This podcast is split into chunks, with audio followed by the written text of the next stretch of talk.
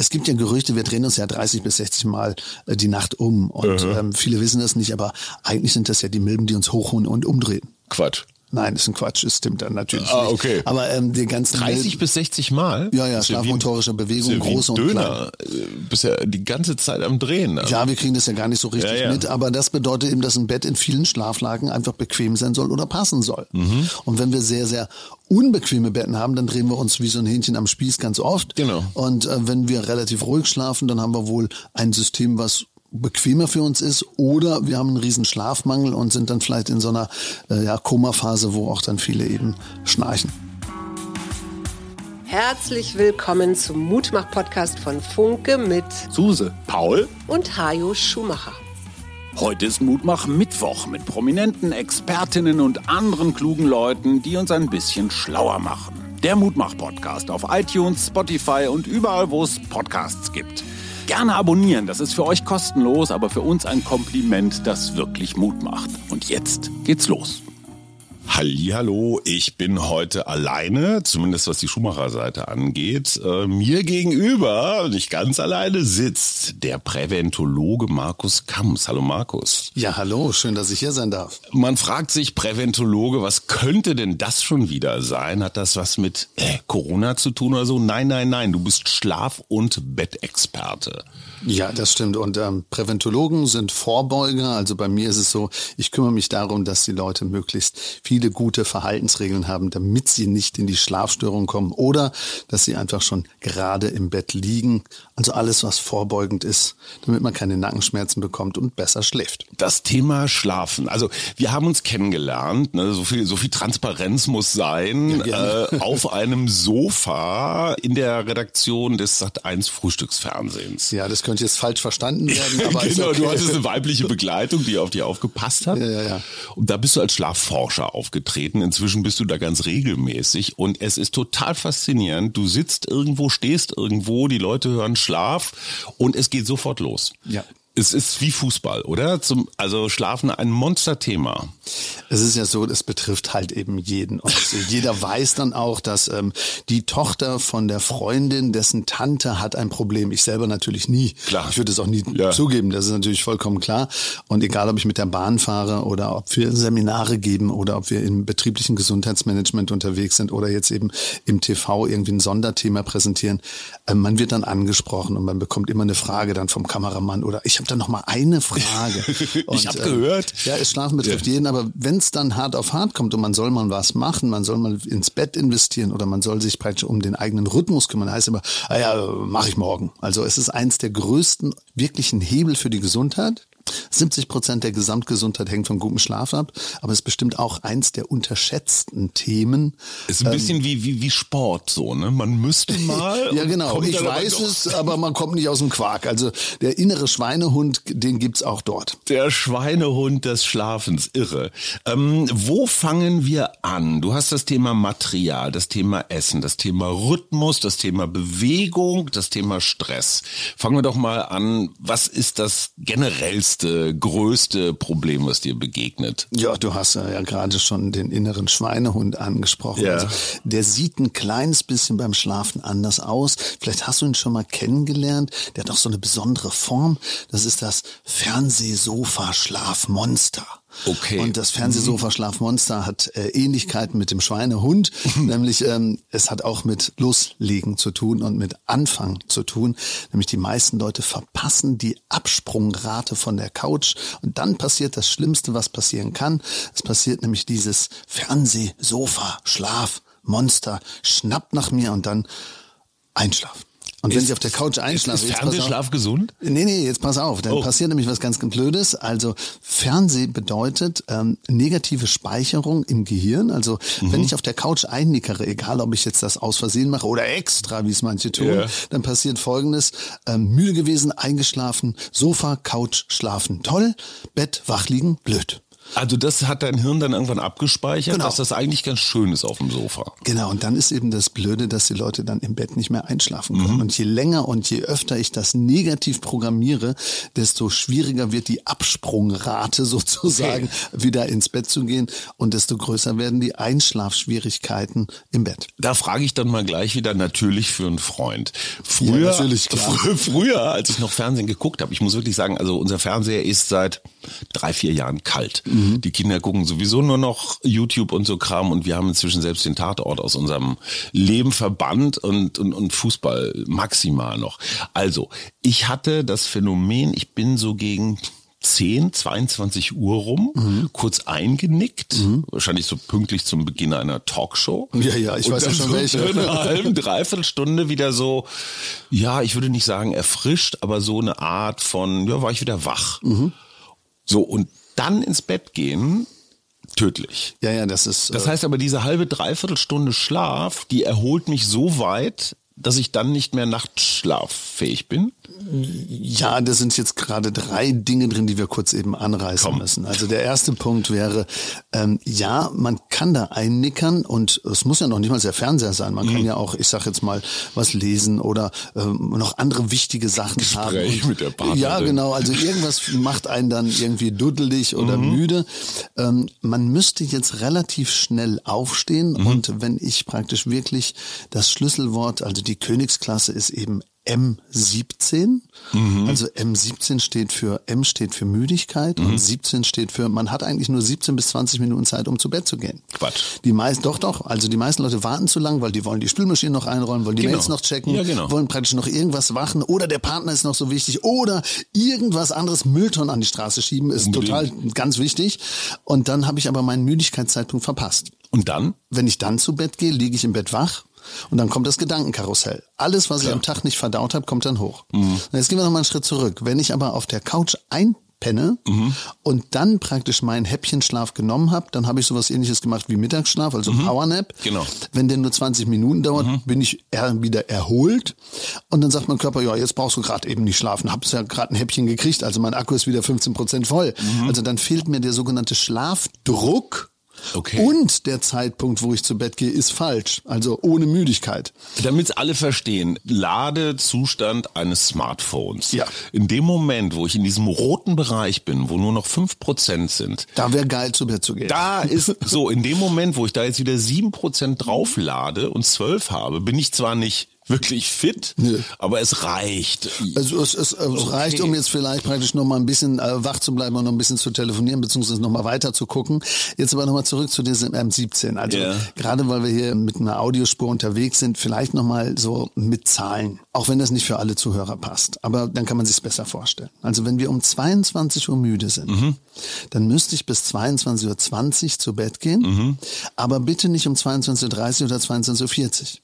Wenn ich um 22.30 Uhr oder 22.40 Uhr zu Bett gehe, dann sagt meine innere Uhr, oh, müde gewesen, hingelegt, ich kann nicht schlafen, mein Leben ist ein Steinbruch, warum klappt das denn nicht, warum klappt das denn nicht, warum klappt das nicht? Ich werde immer rappeliger und wenn man rappeliger wird, welches Hormon wird da ausgeschüttet? Äh, Dings da hier dieses ähm, oh, Richtig, Cortisol. Habe ich doch gesagt. Genau. Ja. Also Cortisol, das Stresshormon. Stresshormon. Genau, und das dieses- macht wuschig. Genau, das Stresshormon macht uns eher Mhm. wach. Und es hat noch eine andere Eigenschaft, das Schmerzempfinden steigt damit auch. Also Mhm. alle Leute, die, ich sag mal, Hüfte, Gelenke, Rücken, alles Mögliche Ah. haben, die werden jetzt sogar noch sensibler Mhm. und können erst recht nicht einschlafen, weil ähm, alles doppelt irgendwie und dreifach äh, geklärt. Mhm. Und dann steigere ich mich rein und jetzt kommt's, wenn ich um 22.30 22.40 mich hingelegt habe, dann bin ich nachher so wach, Mhm. dass alle Antennen nach außen gucken gehen. Also die Antennen sagen dann im Grunde genommen, ach, ist warm, ist kalt, ist hell, ist dunkel, Mhm. Draußen mich ein auf, Geräusch. draußen ist ein Geräusch, Ja. Druckschmerz, Wundschmerz, schnarchender Partner, alles, was man da so haben kann. Und dann rege ich mich so auf, Achtung, dass die nächste Welle auch nicht mehr klappt. Weil was viele nicht wissen, Wann kommt die nächste?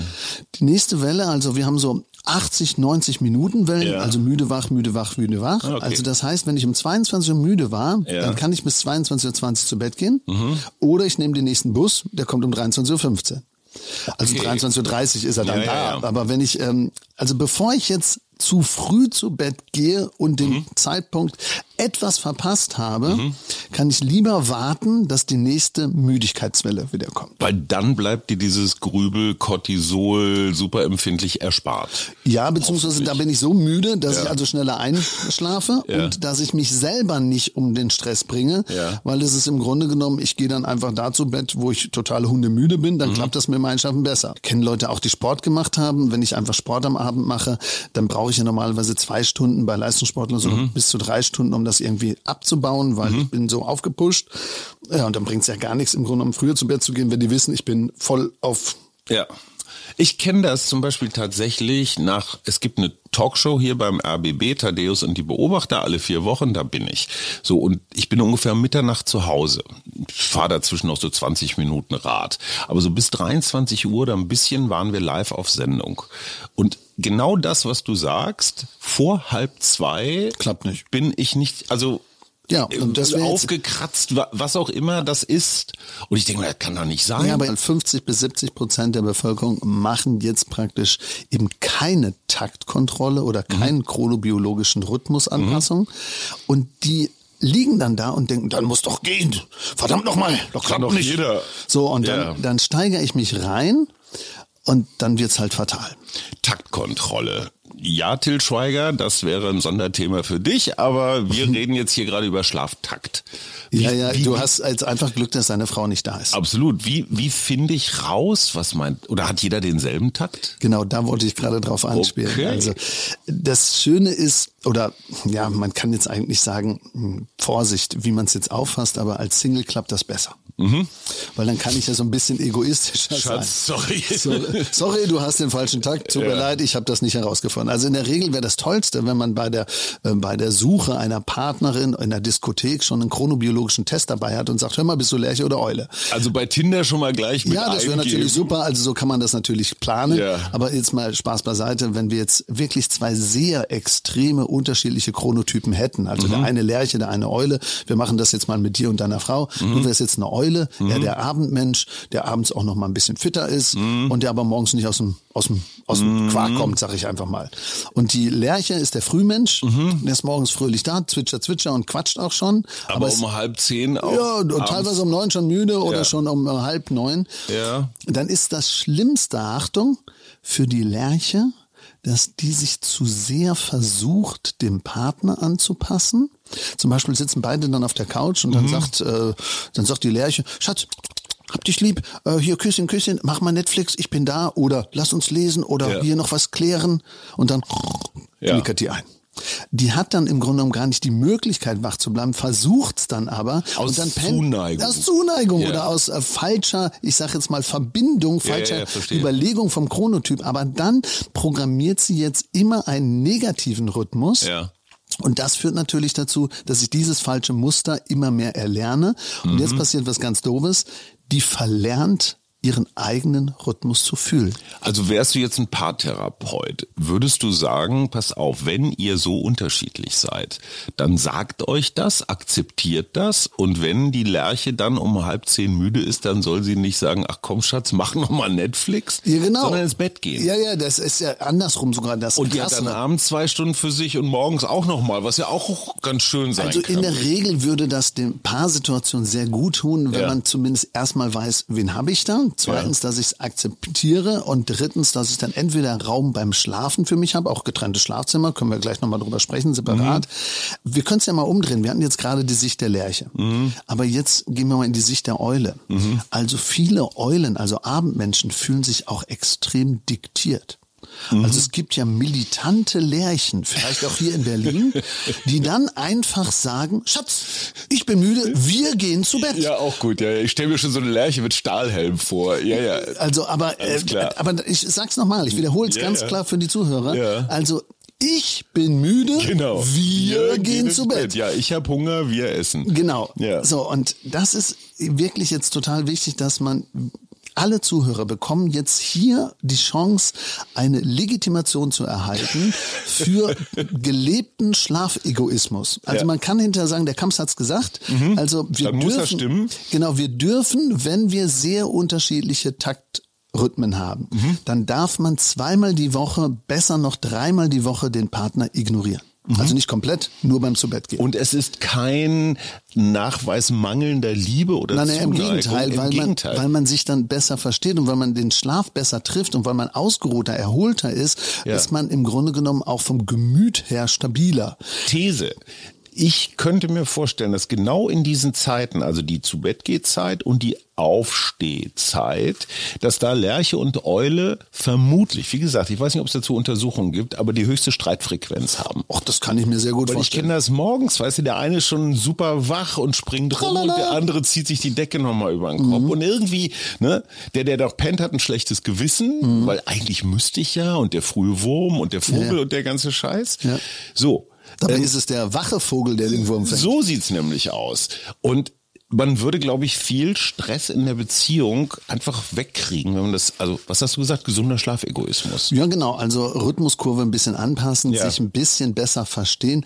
Das führt eben wirklich, wer den Schlaf ernster nimmt, nimmt meistens auch den Takt ernster. Wenn ich den Schlaf ernster nehme, kann ich natürlich Einfluss nehmen auf Körper, Geist und Seele.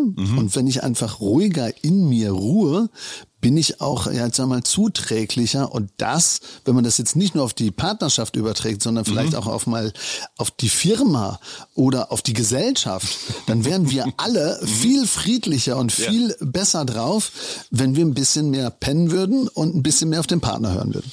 Vielleicht wäre das auch mal ein Hinweis für Wladimir Putin. Sag mal, aber wenn jetzt die Lerche aus falsch verstandener Rücksicht ihren Schlafrhythmus dauerhaft kannibalisiert, indem sie zu spät ins Bett geht, was dann, passiert? Dann findet sie eben nicht mehr den idealen Einschlafzeitpunkt, dann Ja. liegt die länger wach, dann kommt sie mehr ins Grübelkino, dann wird sie Steht trotzdem früh auf? Erstmal schafft sie es ja wahrscheinlich gar nicht gut einzuschlafen. Mhm. Dadurch wird man meistens auch, weil dann auch Stresshormone ausgeschüttet werden, oft sind das Leute, die dann den Seelenspiegel und die Segelkopplung um 2.30 Uhr haben. Da klopft von innen an die Schädelplatte das Gehirn und sagt, hallo, da bin ich, ich will mit dir reden. Und gleichzeitig, weil die dann so schlecht geschlafen haben, weil praktisch nachts der Kopf geklopft hat, Mhm. schlafen die dann abends auf der Couch ein, weil sie ja so müde sind. Ah, okay. Und dann habe ich wieder den Kreislauf, dass ich erstens den Takt nicht treffe, schlechter schlafe und wenn, dann schlafe ich auf der Couch immer besser und dann kommt das Ganze durcheinander. Ja. Das ähnelt dann fast dem Rhythmus wie bei einem Schichtarbeiter. Und das ist nicht gesund, wie wir alle wissen. Langfristig nicht. Langfristig nicht. Also Man jeder kann, da schlecht pennen. Also letztens Klar. hatte ich ein Interview mit der Süddeutschen, da hat einfach äh, der Redakteur auch gesagt, Herr Kamps, Sie schlafen doch immer gut. Da habe ich gesagt, nee, also auch ein Schlafberater schläft mal schlecht, aber ich weiß, woran es liegt. Ja. Gut, also jetzt haben wir schon mal den Rhythmus gefunden. Wir haben hier noch das Thema Bewegung. Hast du dich gerade kurz zu geäußert? Sport vor dem Schlaf, so von wegen, oh, dann mache ich mich richtig müde. Funktioniert nicht. Beziehungsweise es muss eine, eine Abkühlpause dazwischen Ja, es kommt sein. immer auf die Sportart an, Mhm. ob ich jetzt wirklich nur Krafttraining mache, ob ich jetzt wirklich auf, auf das Herz gehe, auf Mhm. Ausdauer. Es ist natürlich sehr unterschiedlich und es ist wirklich extrem individuell, genauso wie Schlafberatung, genauso Mhm. wie Ernährungsberatung.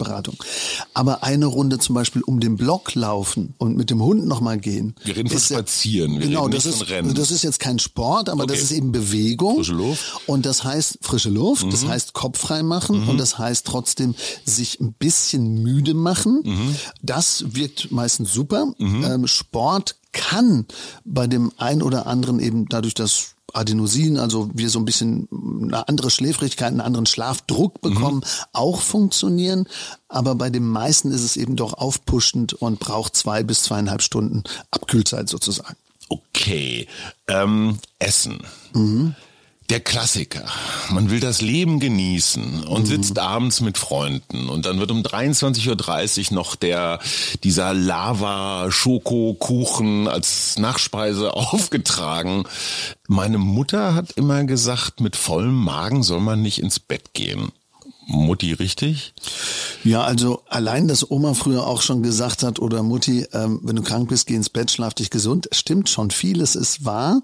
Ähm, mit vollem Magen, da würde ich auch sagen, kann Schwierigkeiten machen.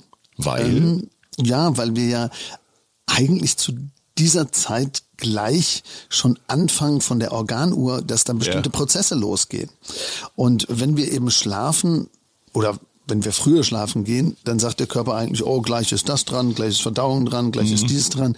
Und es wird nachts auch Leptin ausgeschüttet, also unser Sättigungshormon. Dadurch können wir acht Stunden lang eigentlich schlafen, ohne Hunger zu haben. Ach, okay. Wenn wir jetzt aber nachts an den Kühlschrank gehen, dann ist das so, eine, so ein Zeichen dafür, dass irgendwie ich nicht gut geschlafen habe, dass die Hormone nicht gut ausgeschüttet worden sind. Und dann wird man halt wach. Äh, gucken ist ja erlaubt, aber essen wäre doof.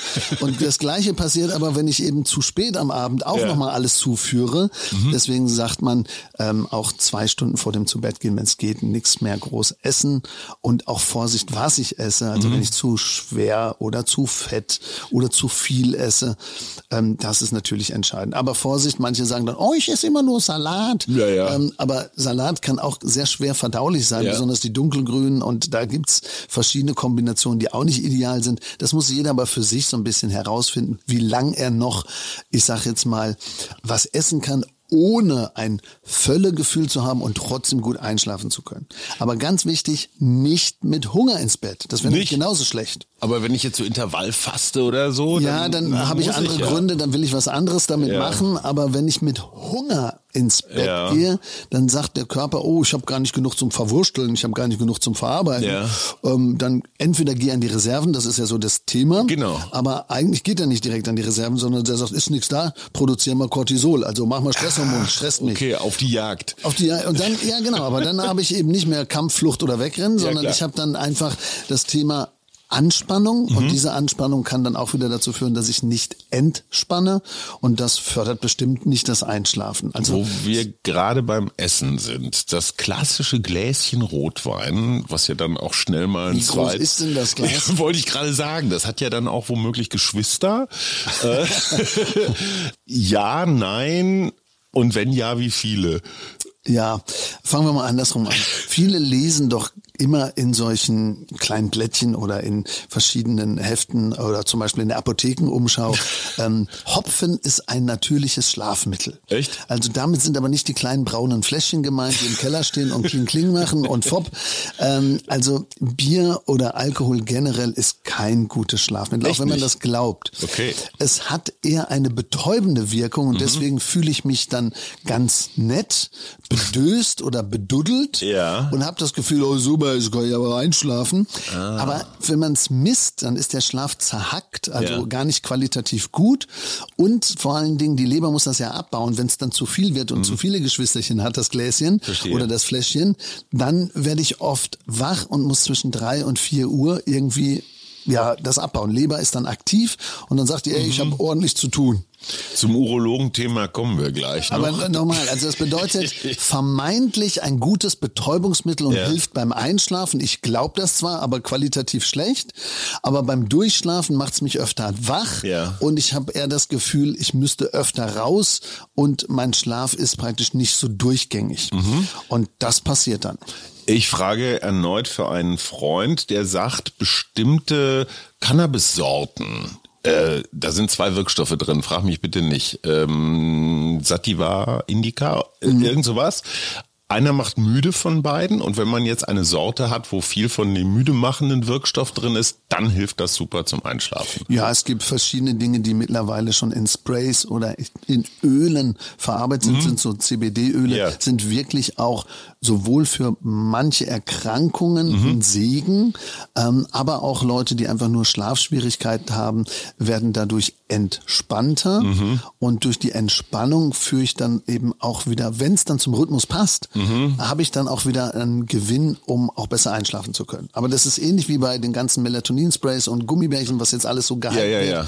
Wenn ich den falschen Takt habe und mich dann voll tanke mit solchem Zeug und alles andere falsch mache, dann hat das keinen Wert. Also ich muss zuerst meine Schlafstruktur kennen, die Schlafhygienemaßnahmen beherrschen oder eben die allgemeinen Tipps auch umsetzen. Schlafhygiene, Markus, das klingt so, als müsste man mal wieder das Bett frisch beziehen. Ja, das ist die Betthygiene. Das Ah, ist okay. auch oft ein Manko, wo die Leute dann wirklich die Bettwäsche zu lange drauf lassen oder teilweise die Kissen nicht oft genug austauschen. Täglich, wöchentlich. Ja, also wirklich immer mit dem Bettwäschewechsel würde ich eben alle zwei Wochen machen. Ähm, die Nachtwäsche jede Woche spätestens, vielleicht sogar jeden zweiten Tag. Also wenn Nachtwäsche ist, ach so, ist Nachtwäsche ist Schlafanzug. Schlafanzug Ah, okay. und ähm, Bettwäsche wäre Nackt schlafen oder äh, angezogen? Es kommt drauf an, am Anfang ist Nacktschlafen bestimmt in der Partnerschaft ein Reiz. Ja. Irgendwann hat sich das abgenutzt und dann ist es auch nicht mehr toll.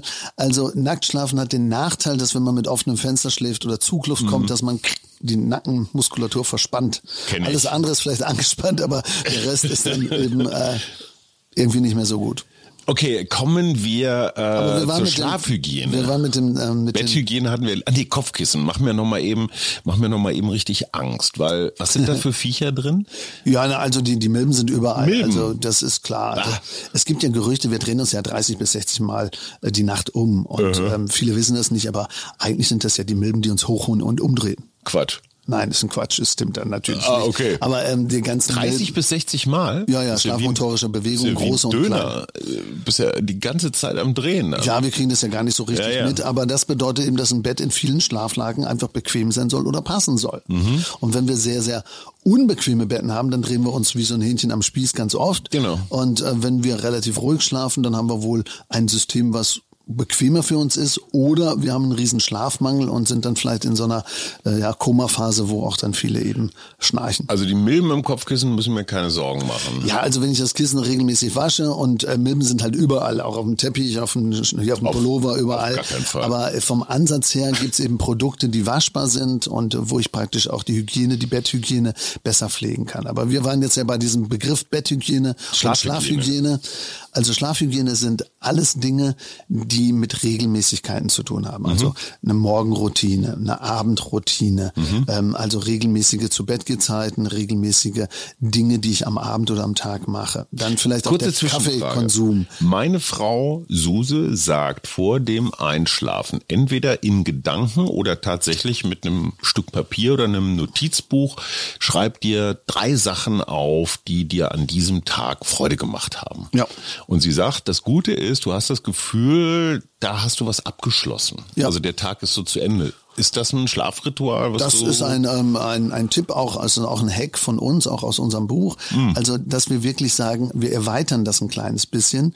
Äh, Wir wollen den Blick größer machen. Also unverdaute Gedanken, also gehört auch zur Schlafhygiene, ist jetzt aber ein spezielles, ein spezieller Hack daraus, ähm, sollte man vorverdauen. Und deswegen ist erstmal wichtig, wann ich das aufschreibe. Und dann was genau. Also wenn ich nur die guten Sachen aufschreibe, dann bin ich natürlich positiv gekoppelt. Und ich habe eine schöne Erinnerung, aber meistens nerven uns ja die anderen Sachen. Und die bringen uns dann um den Schlaf. Und deswegen wäre es schön, wenn man alles verdaut, nämlich Okay. drei Sachen, die gut waren. Also zum Beispiel, ich bin jetzt hier beim Hajo Schumacher im Genau. Podcast, ähm, Schlafen ist schön und Markus Kamps ist Schlafexperte. Dann Ja. drei Sachen, die schlecht waren. Ich bin bei Hajo Schumacher im Podcast. Schlafen ist doch nicht so super und Markus Kamps ist doch kein so guter Experte. Also Ja. drei negative Verstehe. Sachen und dann drei Sachen, die man am nächsten Tag erledigen will. Ach, auch noch. Also einkaufen, Pudel muss zum Friseur, keine Ahnung. Klar. Und dann habe ich drei, drei, drei. aber nur kurz, ne? Also du schreibst nicht einen Roman. Nein, kein dazu. Roman, nur Stichworte. also und das okay. aber möglichst schon, Achtung, jetzt kommt's, Trommelwirbel, brrr, das schon mittags um eins bis zwei. Quatsch. Doch, weil wenn ich das mittags aufschreibe, Ja. dann sind die Dinge schon vorverdaut. Ah, weil ich den ganzen Nachmittag da Ja, weil die meisten schubsen alle Gedanken, gute, schlechte, vom Partner, vom Kollegen, Ja. von der Arbeit, von einem Privaten, äh, schubsen die immer runter, unterdrücken die, unterdrücken die und abends, wenn ich dann zu Bett gehe, dann plopp, plopp, plopp, plopp, plopp, plopp, plopp, kommt alles hoch. Wenn ich aber schon mittags halb verdaue, mache ich schon praktisch so ein bisschen Gedankenkontrolle und bringe die schon mal ein bisschen runter. Und dann schreibe ich, wenn ich ganz viel zu verdauen habe, schreibe ich die nochmal auf beim Abendbrot. Ah, okay. Und, wenn ich dann ganz, ganz viel zu verdauen habe, schreibe ich die nochmal auf, wenn ich zu Bett gehe. Okay. Also das wären so die Steigerungsformen. Ja, also verstehe. 333, weil die Gehirnforschung weiß, mehr als sieben Sachen kann man gar nicht behalten. Aber die Sachen, die mich finde immer ärgern, viel. sind immer gut, schlecht, morgen und wer hat mich geärgert? Material. Du hast äh, bei Sat 1 das letzte Mal über Kopfkissen oder Lattenroste referiert. Ja, also das ist ja mein zweites Steckenpferd. Gibt es ja, das ideale Bett, was für alle richtig ist? Nein, also es gibt das ideale Bett für den jeweiligen Schläfer und Okay. da muss man viele individuelle Faktoren beachten. Aber als Fachdozent an der Textilhochschule unterrichte ich eben auch Möbel- und Bettenverkäufer, habe selber eben keine Produkte, aber kann fachlich eben Rat geben und weiß eben, dass oftmals leider fürs Bett zu wenig ausgegeben wird und dass aber gleichzeitig auch nicht immer das teuerste Bett das passende ist. Also mein krassester Mhm. Fall war eine Dame aus München, die hat dann ähm, gesagt, jetzt habe ich für meinen Mann ein Bett für 48.000 Euro gekauft und er kann nicht drauf schlafen. hast du gerade 48.000 Euro? Ja, ja, das ist sogar für diese Klasse noch äh, recht günstig. Also die teuersten Betten liegen bei Hör 186.000 auf. und die haben noch nicht mal motorische Verstellungen. Also je nachdem, ob es handgearbeitet ist und was man da alles machen kann, das kann man ganz schön Okay. auf die Spitze treiben. Aber nochmal zurück. Ja. Der Mann konnte deshalb nicht drauf schlafen, weil der hatte Gleitwirbel, also einen Ja. verengten Wirbelkanal. Und ähm, ja, der mochte dieses Schwingen von diesem Boxspringbett nicht. Dieses Ach, Wackeln. okay, ja, ja, ja. Und deswegen muss man eigentlich bei einer guten Bettberatung, fragt man vorher immer, was sind Vorlieben, was sind keine Besonderheiten, gibt es Special Effects, gibt es Operationen und dann Ja, sagt ja, man, ja. dieses Bett bitte nicht, dieses Mhm. Bett wohl und dann werden gute Fachgeschäfte mit guten Beratern, werden auch zielgerichtet dann zum Beispiel Lattenroster einstellen, passende Matratzen auswählen und Kissen von der Höhe passend zur Matratze und Lattenrost aussuchen. Weil eine Betteinheit besteht immer aus vier Elementen, Kissen, Zudecke, Matratze und Lattenrost. Und man muss das nicht alles auf einmal kaufen, aber Ja. man muss es zumindest miteinander verstehen. Also sagen wir mal so, wenn ich Treckerreifen kaufe, Auf dem Porsche ziehe, auf dem Porsche mit einem Dachgepäckträger und Anhängerkupplung und für der einen hat nur einen Wohnwagen. 3 PS Motor, Dann ist schlecht. Finde den Fehler. Ja, genau. Okay, alles klar. Ähm, mach mal eine Schlafberatung mit mir. Brauche ich einen Lattenrost oder nicht? Bin ich ein Latex-Typ oder eher so äh, Also Rosshaar? ob du jetzt ein Latex-Typ bist, ist jetzt Naja, eine andere Frage. neulich also, erzählte mir ein Meinst du es bei der Matratze jetzt? Alter, du glaubst es nicht. Inzwischen wird über Matratzen gesprochen wie über Autos. Mhm. Ja, ich fahre eine Latex, Kaltschaum, schieß mich tot. Mhm. Ja, ich gestehe, da, wie bei Autos, ich bin raus. Mhm. Ich kann gerade noch nicht mal PS von KW unterscheiden. Aber ähm, die Latex-Matratze ist jetzt der heiße Scheiß, ja oder nein? Ist der Tesla? Also, nö, also die die Latexmatratze gab es immer schon und die ist nach wie vor da. Sie ist Ja. jetzt ein bisschen durch den Nachhaltigkeitsfokus wieder in den Mittelpunkt gerückt, wobei Mhm. Man auch da wissen muss, es muss ja auch aus Java, Indonesien, das auch alles hertransportiert werden. Wenn man jetzt die Klar. ganzen Transportwege und alles gegeneinander aufrechnet, dann äh, muss man das Oh. ganz unterschiedlich sehen. Gummibaumplantagen sind auch kein Geschenk. Ja, aber Ja. da gibt's eben viele Firmen, die dann selber schon eigene Plantagen haben, die Ja, Mitarbeiter okay. auch fair entlohnen und und und. Da, da wird schon viel gemacht. Aber ich würde eher sagen, das Material steht jetzt nicht direkt so im Mittelpunkt, sondern muss am Anfang schauen, welchen Körperbau habe ich? Also breite Schultern, schmales, mal sagen. Ja, alles, wunderbar. alles. Also bei dir, wenn ich jetzt wirklich in die Analyse gehen würde, würde ich sagen, überdurchschnittlich langer Oberkörper. Ja. Insgesamtlänge größer als Standard. Das heißt, die Ja. erste Frage wäre schon mal, äh, schläfst du noch in der 2-Meter-Kiste oder hast du schon 2,20 Meter Bett? Also da, fängt- da fängt's mit an. Meter. Ja, das ist ja schon mal unterlassene Hilfeleistung. Und ich bin 1,94, steht jedenfalls ja, im Aus. so, im also man Ausweis. braucht eigentlich 20 Zentimeter zur Körpergröße dazu. Aber entschuldige, ich kann da jetzt nicht 20 Zentimeter dran bauen, dann brauche ich ein neues Bett. Ja, das wäre ja dann schon von vornherein der richtige Weg. Also wir gehen mal in den Okay. anderen Fall. Wenn Ja. man in einer 2-Meter-Kiste schläft und man Ja. ist selber schon 1,94 Ja. und man kann sich gar nicht mehr ausstrecken, dann krümme ich mich mehr. Ja. Mehr Embryon. Ja, genau. So. Und weil ich mir embryonal mich krümme, habe ich natürlich in der Lendenwirbelsäule schon ein anderes Spannungsgefühl. Und das Schlimmste ist aber, dass Leute, die so groß sind, in ihrem Bett dann weiter nach oben rutschen. Stimmt. Und genau bei 36 bis 42 Zentimeter sind schulterdefinierte Bereiche, also weichere Strukturen für die Schulterzone. Ja. Da rutscht du dann aber raus. Und wenn man da rausrutscht, Ja. fängt man an, das Kissen zu vergewaltigen. Man wird dann Armschläfer, Zipfelschläfer, Boxer, also man macht alles mögliche mit dem Kopfkissen. Das Kopfkissen ersetzt die Partnerin. Das nicht. vielerlei So, aber, aber Also- hier versucht man dann das kenn- Kissen dicker genau zu machen. das, was du. Woher weißt du, was bei mir nachts im Bett los ist? Ja, weil ich im Grunde genommen einfach nur die Mechaniken jetzt ähm, eins und eins zusammen erzähle und das wird ganz oft falsch gemacht. Aber da liegt eben schon der Anfang, also das längere Bett. Oder wenn man das nicht möchte, weil unbedingt der Kleiderschrank äh, irgendwie im Weg ist oder ich äh, das Bett nicht verändern möchte, Ja. dann müsste man jetzt zumindest auf den Lattenrost achten, der eine sehr kurze Kopfkante hat und eine sehr breite Schulterzone und die müsste man sehr weich stellen, weil hier wirklich ja Schulterkante sichtbar ist und gleichzeitig wäre aber auch die Lagerung der Beine wichtig. Also viele ver vergessen, dass gerade wenn die Beine und das Becken falsch liegen, dann überschlagen viele das obere Bein nach vorne, verdrehen die Lendenwirbelsäule, Ja. ähm, fallen dann so halb gekippt auf den Bauch und dann haben Genau. sie praktisch bei L4, L5, also unterer Rückenbereich, Verspannungen und das liegt dann meistens am falschen Lattenrost oder daran, dass ich mir um das Bett keine Gedanken mache, weil ich lieg da ja einfach nur. Okay, also ich vergewaltige das Kopfkissen. Ich, ich bekenne mich schuldig. Ähm, Bist gekippter Bauchschläfer? ich bin gekippter Bauchschläfer. Das klingt irgendwie so ein bisschen nach einem größeren Problem. Mein Kopfkissen ist jetzt nicht mehr das Allerneueste, aber wir beide haben eine total innige Beziehung. Also ich glaube, Kopfkissen könnte ich auch gar nicht so wegwerfen oder so. Das ist wie ein Freund, wie ein Kuscheltier. Ja, genau. Also Meine Frau sagt, ich sitze. Ja, ja. Und ich habe kein Kopfkissen, sondern es ist eher so ein, Turm. Kopf.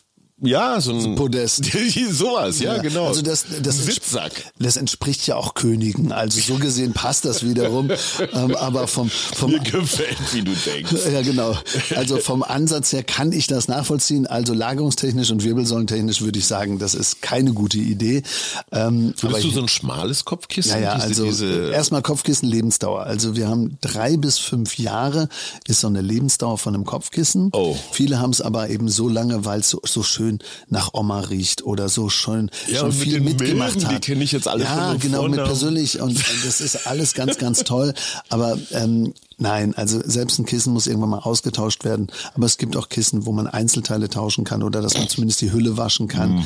Ähm, aber da fängt es eben an. Und ein, ein Bett besteht eben nicht nur aus einem Element, aber wenn drei Elemente nicht mehr funktionieren und die Matratze dann vielleicht auch älter ist wie sieben Jahre und der Lattenrost älter als zehn Jahre, Mhm. dann ist das einfach unterlassene Hilfeleistung. Dann ist auch das mit dem Rhythmus kein tolles Thema mehr, weil dann gehe ich zwar zur richtigen Zeit zu Bett, Ja. ich liege aber so unbequem, dass ich von einer Seite zur anderen rutsche, rauf, runter, rechts, links, Halbbauch und dann, Mhm. dann kann ich überhaupt gar nicht zur Ruhe kommen, weil einmal der Körper rebelliert Mhm. und auf der anderen Seite der Geist den falschen Zeitpunkt erwischt. Also Ja. die Schlafschwierigkeiten summieren sich, Mhm. wenn schon die Schlafhygiene Stufe 1 nicht passt, zweitens das Bett nicht passt und dann die richtige Einstellung und der Takt nicht da. Ich hätte dich nie einladen sollen. Ja, ja, wir- wir gehen gleich mal ins Schlafzimmer. Ich sehe das schon auf gar keinen Fall. da habe ich extra so Flatterband rumgemacht, nicht betreten. Ähm, äh, zum Schluss ähm, eine Frage noch, die mich auch umtreibt, die Decke. Mhm. Ich habe neulich sowas Turbomäßiges gesehen, Kamelhaar, Seide, super leicht, trotzdem warm, kostet so viel auch wie ein Auto. Nee. Ist das ein, sind das Investments, wo du sagst, lohnt sich? Oder würdest du sagen eher Kunststoff, weil weniger Allergien? Also da lache ich mich oder? immer tot. Also ich finde das immer einen absoluten Witz. Jetzt äh, lege ich mich hier einfach mal äh, aus dem Fenster.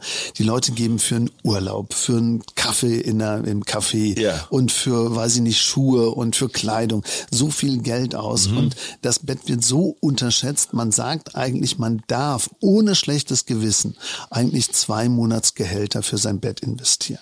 Das wären, ja, das wären ja 40.000 Euro bei mir. es kommt drauf an, was man verdient. Ja. Also das ist aber jetzt wirklich so, Ja. wenn ich jetzt ähm, sage, ich verdiene weniger oder ich verdiene mehr, ähm, das wird eben unterschätzt. Wir haben ja zehn Jahre oder 15 Jahre schlafen wir ja da drin. Und es gibt kein Produkt in Mhm. gesamten Haushalt, was ich so wenig anschaue, aber Mhm. so viel benutze und ähm, da einfach auch weniger investiere. Also Mhm. man darf durchaus wirklich für eine gute Matratze zwischen, sagen wir mal, 600 und 1400 Euro ausgeben. Man Rosshaar eigentlich auch okay? Haben wir gar nicht drüber geredet? ja, also es gibt verschiedene andere Naturmaterialien, die auch besondere Eigenschaften haben, kühlende oder stützende. Und jedes Material hat seine Mhm. Besonderheiten. Das wäre jetzt wirklich ein separater Podcast, glaube ich. Wo schläfst du drauf jetzt? Ja, wo ich drauf schlafe, ist für dich jetzt ja gar nicht so entscheidend, Mhm. aber ich habe eine, eine, eine Art Konstruktion ähnlich wie von einem Boxspring. Darauf liegt dann ein Latextopper und an der Oberfläche habe ich ein höhenveränderbares Kissen. Ähm, und wenn ich unterwegs bin, nehme ich mein Kissen immer mit. Nicht wahr? Doch, doch, weil ähm, man kann im Hotel einfach besser schlafen, Ja, wenn man stimmt. erstens den Geruch mitnimmt. Ach ja. Und zweitens eben was hat äh, wie zu Hause. Also das Kissen ist mein ständiger Reisebegleiter. Kriegt man das mit ins Handgepäck? Ja, das kann man rollen und man kann das auch, kann auch einen Gürtel drum machen, aber, es gibt auch Ja. Kissen, die haben so eine Banderole, die sind dann ganz klein wie eine Wurst, also so passende Reisekissen, die kann man dann auch mitnehmen. Also erstens mal für alle, die dieses Thema interessiert. Wir machen mit Markus Kamps für unser Sommer-Special noch eine Extra-Folge. Und zwar zum Thema, kann man sich umprogrammieren im Urlaub? Also kann man sich wieder zurück in seinen Rhythmus bewegen? Kann man vorschlafen? Kann man nachschlafen? Ist es sinnvoll, nach einem ganzen Abend Sirtaki und Uso sich direkt hinzu und so weiter und so fort? Themen gibt's genug. Ähm, wir haben hier noch drei, die mir reingereicht worden sind von der Familie. Erstens Menschen, die gestresst sind, weil sie einfach viel um die Ohren haben die können ja noch so ein tolles Bett haben und auch versuchen, sich an deine Regeln zu halten, aber der Stress ist trotzdem da, den kriegst du nicht weg. Kann man trotz Stress gut schlafen oder muss man erst den Stress wegkriegen? Genau, also in der Regel ist es so, dass der Schlaf am Tag anfängt. Also nicht jetzt unbedingt Tagschlaf und ja. Mittagsschläfchen, sondern das Bewusstsein, dass ich heute Abend wieder schlecht schlafe, macht mir am Tag schon Stress. Okay. Und das erhöht dann natürlich die Schwierigkeit, am Abend auch einschlafen zu können. Also das Bewusstsein und den Stress abbauen beginnt am Tag. Also dazu gehört zum Beispiel Zeitmanagement. Mhm. Dass ich mir Puffer einbaue, mich ja. nicht so vollballer mit den Terminen. Haben wir neulich erst hier dass, darüber geredet. Dass wir dann auf jeden Fall auch vielleicht, also ich habe das jetzt auch für mich gelernt, die Aufgaben in Zeitpäckchen einteile. Mhm. Also das mhm. bedeutet, ich mache größere Aufgaben in 45 Minuten Zeitpäckchen Kenn und die genau anderen in 20 meine. Minuten ja. Zeitpäckchen. Ja. Ähm, das hilft ungemein, weil ja. oftmals ist man zu sehr, Achtung, im Perfektionismus, Wahn. Mhm. Und dann mache ich noch drei Minuten und noch mal eine mhm. halbe Stunde die Präsentation wird noch mhm. mal angeguckt, aber eigentlich bringt es nichts, weil es war vorher schon fertig. Klar. Und der Rest, den hätte ich mir sparen können und dadurch kann ich mich einfach auch mal entkoppeln, indem ich sage, gut statt perfekt. Es lebe Pareto, in 20 Prozent der Zeit yep. erledigen wir 80 Prozent unserer Aufgaben und der Rest wird unökonomisch.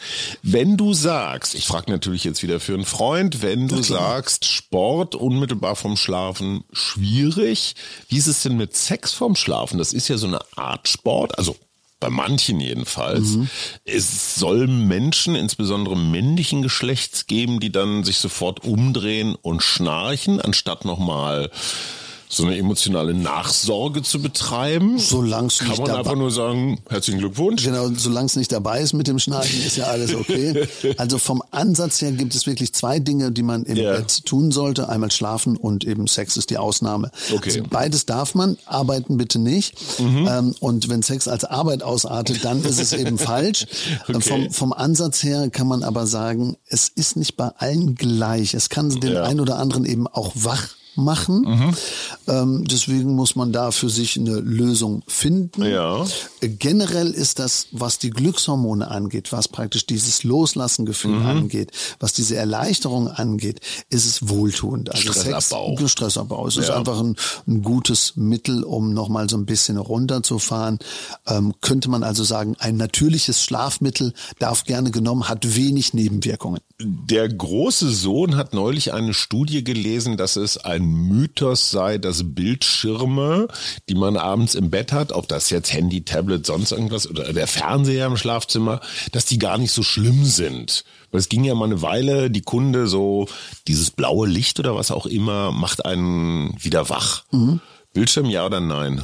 Also es gibt mehrere Untersuchungen dazu und es gibt praktisch immer die Aussage, dass Licht uns beeinflusst. Mhm. So, jetzt kann man natürlich überlegen, wie stark beeinflusst uns blaues Licht. Mhm. Ähm, man weiß, dass ich tagsüber ans normale Licht gehen mhm. müsste, um eben eine positive Tag-Nacht-Rhythmus auch mhm. mal aufzubauen. Mhm. Und dann wird über Tag, auch über die Haut, über Vitamin D, mhm. wird ja Serotonin gebildet. Mhm. Also wir haben Glückshormon und abends acht, halb neun, wenn es dann dunkel wird, mhm. und dazu muss es eben dunkel sein und kein mhm. künstliches Licht mehr haben, wird eben aus unserem Speicher von Serotonin dann Melatonin, schlafanschubsende Substanz, umgebaut. Verstehe. Und wenn ich jetzt aber das aber, eine funktioniert ohne das andere nicht. So, doch jetzt gehen wir mal umgekehrt. Wenn ich jetzt aber genau das umdrehe, ich bin tagsüber die ganze Zeit im Dunkeln, ja. und abends bin ich die ganze Zeit im Hellen, ja. dann ist genau das, was unserem natürlichen Rhythmus und Takt ja. entspricht, ist voll verdreht. Und ah. deswegen sagen eben viele Leute aber Vorsicht. Du beschreibst aber doch eine deutsche Jugend. Also die sitzen tagsüber ja, im abgedunkelten Zimmer deswegen und zocken und abends hauen die sich auch Red Bull in den Kopf, um praktisch wieder ein bisschen da zu sein. Und abends brauchen sie vielleicht wieder Pillen, um runterzufahren. Also das ist schon, Frühverwirrtheit greift um uns. Okay, also Red Bull ist keine Droge, zu der du raten würdest. Also generell Energy Drinks, ich würde jetzt keine Ja. Marke rausstellen, Okay. aber generell Energy Drinks oder auch das Thema Kaffee oder Koffein und alles, was damit zu tun hat, muss man vorsichtig sein. Aber nochmal zurück zum blauen Licht. Ja. Also ich bin jetzt kein Verteufler von, von abends auch mal Lampe anhaben oder Fernseh gucken oder Handy zur Hand nehmen, aber man kann doch dann das so machen, dass es vernünftig ist. Also die Blaulichtfilter zumindest benutzen. Oder dann nicht gerade kurz vorm Einschlafen noch alles an tickern. Ja. Oder am besten noch das 17. Katzenvideo im Bett anschauen. Das muss ja nicht sein. Und je Ja. sensibler jemand ist und je mehr jemand zum Beispiel auch tagsüber nicht ans Licht geht, Ja. desto wichtiger wäre, dass er abends sich nicht noch mit dem Licht volltankt. Okay, vorletzte Frage, Schlafdauer. Ich kann aus meinem kleinen Erfahrungsschatz sagen, es gibt Nächte, da schlafe ich nur viereinhalb Stunden und habe das Gefühl, ich bin wie neu geboren. Und es gibt andere Nächte, da schlafe ich, keine Ahnung was, acht, neun Stunden und fühle mich, als wäre ein Trecker über mich gefahren. Bin ich normal, Herr Kamps? Ja, also äh, jein, also ähm, ähm, im Schlafen ja, Ja. also das kann man schon so sagen, ähm, weil äh, bei viereinhalb Stunden wärst du im Rhythmus, Takt Ja. von 90 Minuten, tak, tak, tak, tak, tak, und bei acht Stunden wär's halt außerhalb des Rhythmuses. Und deswegen fühlt man Okay. sich manchmal, wenn man morgens aufsteht, dann guckt man so in den Spiegel und denkt sich, äh, ich kenne dich nicht, aber ich wasche dich trotzdem. Ja. Und bei den anderen Zeiten denkt man, ups, Und das äh, Handy sagt so, Face ID ja, oder der, der Wecker nicht. hat ja noch gar nicht gestellt, ich bin schon wach, hups, Ja. was ist denn los? Ähm, dann sollte man nach seinem Rhythmus eben auch gehen. Also Mhm. man kann wirklich manchmal auch kürzer schlafen und ist erholter. Ähm, generell langfristig sollte ich natürlich meinem Alter entsprechend und meinem Bedürfnis entsprechend und meiner, ich sag mal, Beanspruchung Mhm. entsprechend den Schlaf ernst nehmen. Also statistisch gesehen wären siebeneinhalb Stunden Schlaf super, weil dann habe ich einen höheren Effekt, auch was die Immunwirkung angeht. Sechs Stunden ist so ein neutral Null. Mhm. Also Moment, das ist jetzt einmal viermal 90 Minuten und einmal fünfmal 90 Jo. Minuten. Genau. Also das ist so in etwa. Ja, das es gibt auch Leute, die haben grob- 80 Minuten Block oder es gibt auch welche, die haben 110 Minuten. Ja. Aber grundsätzlich haben wir so Wellen in uns und vom Ansatz her kann man sagen, ähm, daran angleichen wäre schon positiv. Aber wer eben dauerhaft unter fünf Stunden schläft, da hat man herausgefunden, da ist die Infektanfälligkeit um 4,6-fach erhöht. Äh, Wolfgang Schäuble hat mir das mal vor vielen Jahren erzählt. Der hat gesagt, also für einen Politiker, da müssen vier Stunden die Nacht auch reichen. Ja, das, find merkt man denen auch manchmal an. Also ich sehr sportlich. Wenn man jetzt überlegt, und das wäre natürlich eine Frage an dich zurück, Ja. äh, wer ist denn im Moment der ausgeschlafenste Politiker oder wer ist gerade ein bisschen verpennt, dann könnte man natürlich das auch ähm, mal von der Perspektive anschauen. Mhm, und wer hat am meisten Ärger gerade? Wer Ja. schläft am wenigsten und woran merkt man's? Ich finde, Olaf Scholz macht den Eindruck, als würde der gut schlafen. Also sofern Diagnose, aber egal. Ähm, allerletzte Frage. Auch das wieder aus dem Freundeskreis. Menschen, die sich angewöhnt haben, zum Einschlafen irgendwas zu hören. Zum Beispiel ein Podcast. Zum Beispiel ein Podcast. Oder, ja, es gibt auch so gute Nachtgeschichten. Oder äh, weiß der Geier was. Du hast halt so im Hintergrund So ein Rauschen. Ja, nee, es ist ja kein Rauschen. Du hörst ja schon auch zu. Also dein Gehirn wird ja schon noch angespielt. Ja, für viele Fällt ist aber das gar nicht mehr wichtig, was da gesagt wird. Also für viele ist nur diese ähm, Stimmlage, die Stimmfarbe, Okay. ist es angenehm oder nicht. Ähm, manche hören dann noch inhaltlich zu, aber eigentlich ist es eher dieses, oh, da ist jemand, der erzählt mir was, so wie so ein Erzählermodus. Okay, okay, okay. Ähm, und bei manchen ist es wirklich nur noch Rauschen, also es gibt weißes oder pinkes Ja, Rauschen, ich. was so Frequenzen Oder erzeugt. so Regentropfen. Ja, und es gibt natürlich auch Wahlgesang und Wasserfälle, aber da bin ich jetzt kein Fan davon. Manche regt das auch tierisch auf, die Ja, genau, sich ich dann da rein. Ich bin da, bin da kein Fan davon. Aber was eben funktioniert äh, für Leute, die es brauchen, äh, sind natürlich binaurale Wellen. Und Mhm. es gibt Musiken, die haben bestimmte Frequenzen und die Frequenzen können einen dann entweder den Traumschlaf, also die geistige Erholung verbessern Ja. oder den Tiefschlaf, die körperliche Erholung verbessern und wir, der wird dann nachmodelliert sozusagen und das Gehirn und vom Hirnknochen und von den Öhrchen äh, reflektiert praktisch auf diese Frequenzen und dann koppelt man an und dann hat man teilweise einen tieferen Schlaf. Also man kann wirklich auch mit Hilfsmitteln Schlaftuning betreiben. Das machen wir in den Einzelcoachings oder wenn wir Führungskräfte oder Sportler begleiten, dann machen wir meistens eben auch so Schlaftuning mit Hilfsmitteln. Bei dem einen ist es eine Haaranalyse, welcher Chronotyp er ist. Bei dem anderen ist es dann eben ähm, mehr das Thema äh, jetzt Rhythmuskontrolle oder Ja. Begleitung und bei manchen geht es wirklich dahin, dass man eine Stressmessung über 48 Stunden macht. Also man kann wirklich bei Schlafen viel falsch machen und deswegen braucht man manchmal so einen Anschubser oder einen Begleiter. Und was man im Urlaub alles richtig machen kann oder vielleicht auch falsch, kann man bei euch Urlaub? Habt ihr so Schlaflabor, wo ich endlich mal ausschlafen kann? So Also Markus im Garten ist hinten noch so ein kleines Ja, Häuschen. klar, so eine Holzhütte, da kommen die dann die alle rein. vier die, Wochen durchpennen. Genau, die werden dann gestapelt. Ja. Nein, nein, also wir haben natürlich ein paar Partner, wo man praktisch ähm, dann Schlafthemen auch umsetzen kann. Okay. Ähm, und man kann natürlich Schlafen auch lernen, aber meistens ist es eben eine persönliche Begleitung. Wir begleiten Ja. gerade ähm, zwei Hochleistungssportler, um die eben vorzubereiten, auch Richtung Olympia. Und da Jetzt ist natürlich, Tokio. Oh ja. Ja, das war praktisch ähm, Na, Jetlag, äh, kommen wir, kommen wir auch in der Paris steht ja dann zu. jetzt an bei ja. denen. Ähm, aber das ist natürlich schon ein wichtiges Thema. Und bei einer, die jetzt in Tokio gewesen ist, Mhm. ähm, die war Mountainbike-Fahrerin, da haben wir zum Beispiel eine Brille rausgegeben, die die innere Uhr, den Jetlag, um praktisch fast ähm, 95 Prozent reduzieren kann. Wow, wie das alles funktioniert, wird uns Markus Kamps dann in ein paar Wochen in unserer Sommerfolge erklären. Präventologe, Schlafforscher, Bettberater und ausgesprochen unterhaltsam, leider auch mit einigen Hinweisen, die mein Leben verändern werden. Ganz herzlichen Dank. Wir gehen dann jetzt ins Schlafzimmer. Nein, nein, nein. Das war der Mutmach-Podcast von Funke. Jeden Montag, Mittwoch, Freitag ganz frisch. Unterstützt uns bei steady.fm, folgt uns auf Instagram oder hinterlasst gerne eine nette Bewertung. Wir hören uns.